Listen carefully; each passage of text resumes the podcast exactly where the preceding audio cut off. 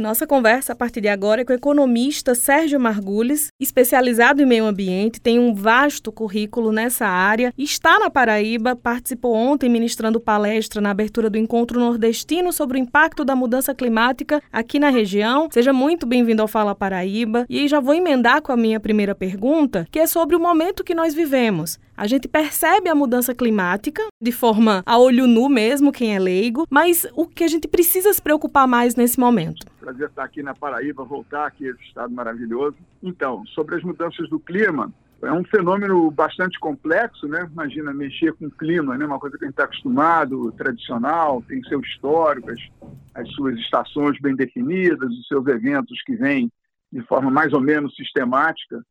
E essas mudanças do clima, que decorrem do aquecimento global, elas é, dão uma mexida nisso tudo.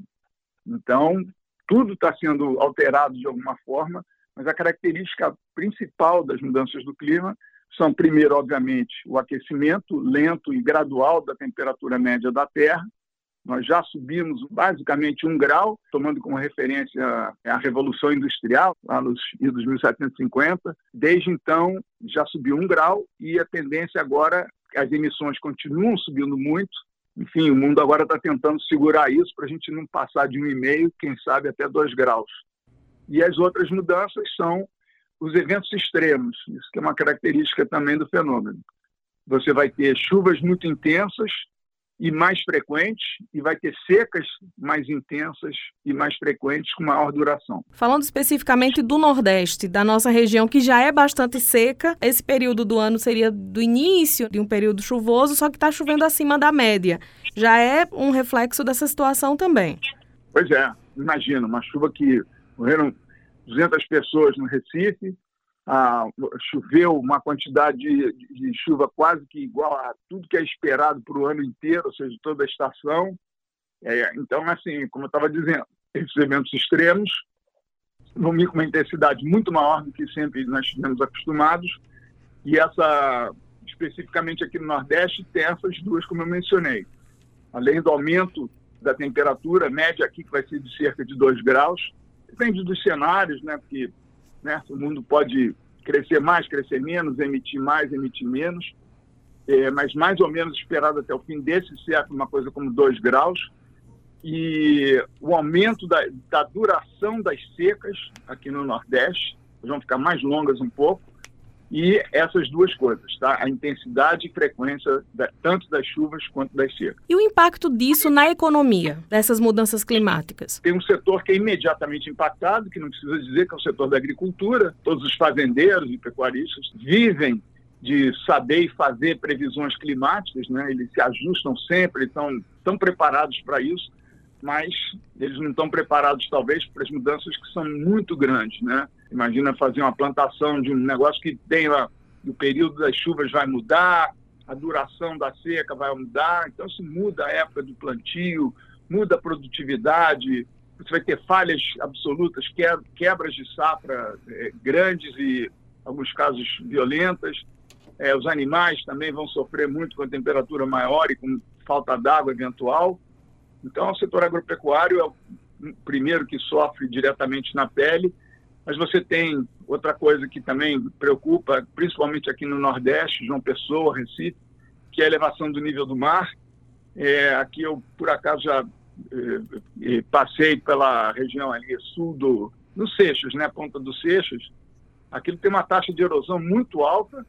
É, a estrada foi partida, aquela, aqueles barrancos vão caindo, né, que se chama essa erosão é, é, é, é decorrente da, dessa elevação do nível do mar, né? Parece, é imperceptível quase ao olho, mas uma pequena elevação no, no nível da água, você começa a ter esses efeitos muito fortes, e isso é um custo muito elevado, evidentemente, né? toda a infraestrutura costeira ameaçada, as praias ameaçadas, é, e você tem depois todas as cadeias que vêm é, é desses problemas, né?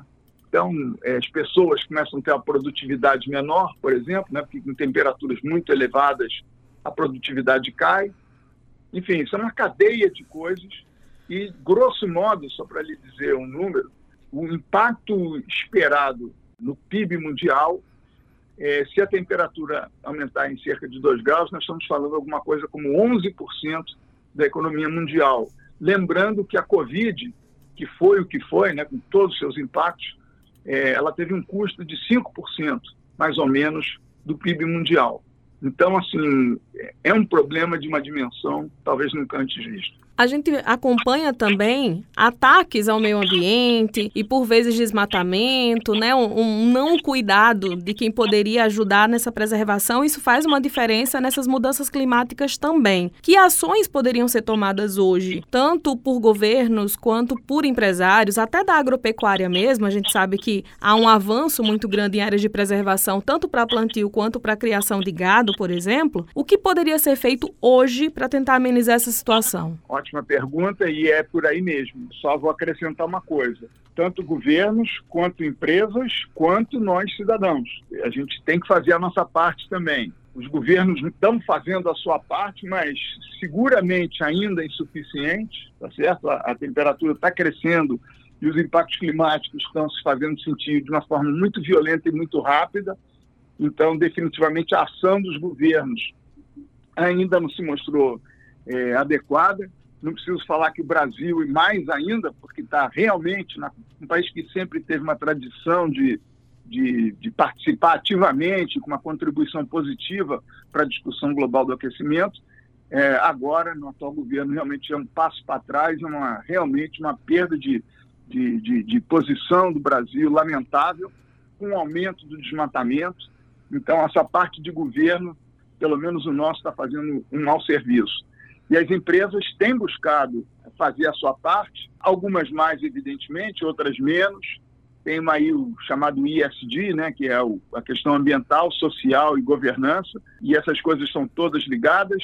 As empresas têm que passar a ter uma conscientização maior sobre o uso de recursos naturais, né, de energia, de água, de todos os insumos, mas igualmente nós, cidadãos, por exemplo, uma coisa muito importante, comer carne vermelha. É, a pecuária brasileira ter uma ideia, a pecuária brasileira tem emissões maiores do que todo o setor transporte, o que é uma coisa assim muito grande. E, e essa, esse comer essa carne vermelha definitivamente não ajuda nada é, ao planeta, além de ter todo o seu lado emocional de a gente estar tá torturando e matando uma espécie animal vizinha, que são os bois e as vacas, não estamos fazendo bem nesse sentido não estou pregando assim, todo mundo virar vegano, mas comer carne é uma coisa que cada um de nós pode fazer menos, definitivamente vai ajudar.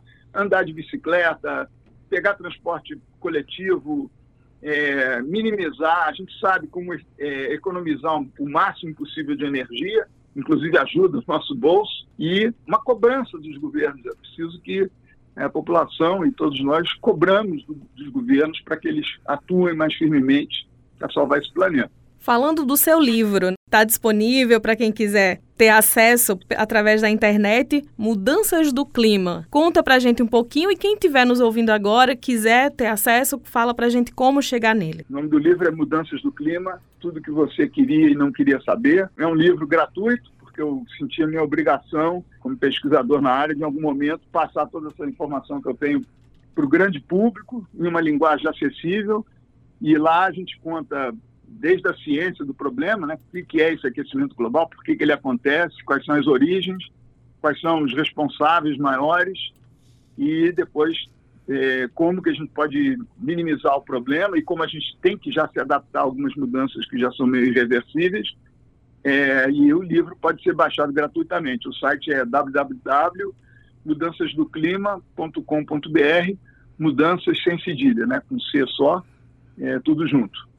Agradeço aí a divulgação e muito bem-vindos todos que se interessem pelo assunto e possam acessar o livro. A gente agradece muito a sua participação conosco, desejando um bom dia, uma boa tarde e um bom retorno também. Muito obrigado. Prazer estar aqui em, em João Pessoa novamente.